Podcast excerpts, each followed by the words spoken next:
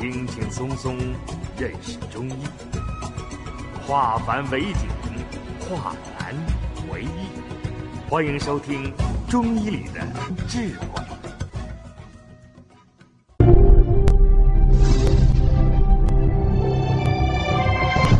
下面我们开始讲课。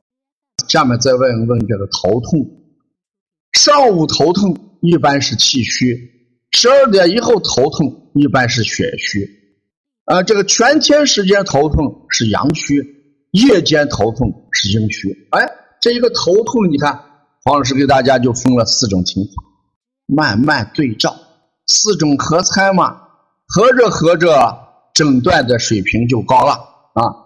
中医不需要听诊器，也不需要什么 X 光片，就是把这些古人给我们总结下来的一些问诊的基本理论，你记得多了，实践的多了，判断的多了，也就神奇化啊！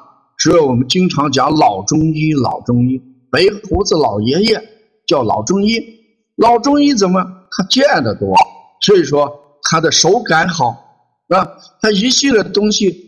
嗯，就判断的比较准一些。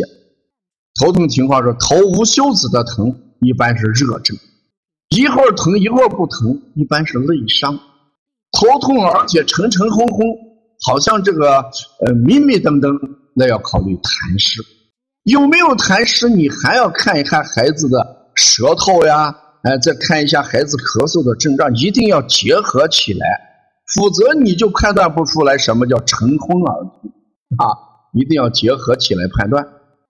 头痛的部位，头两侧疼是肝胆经的问题吗？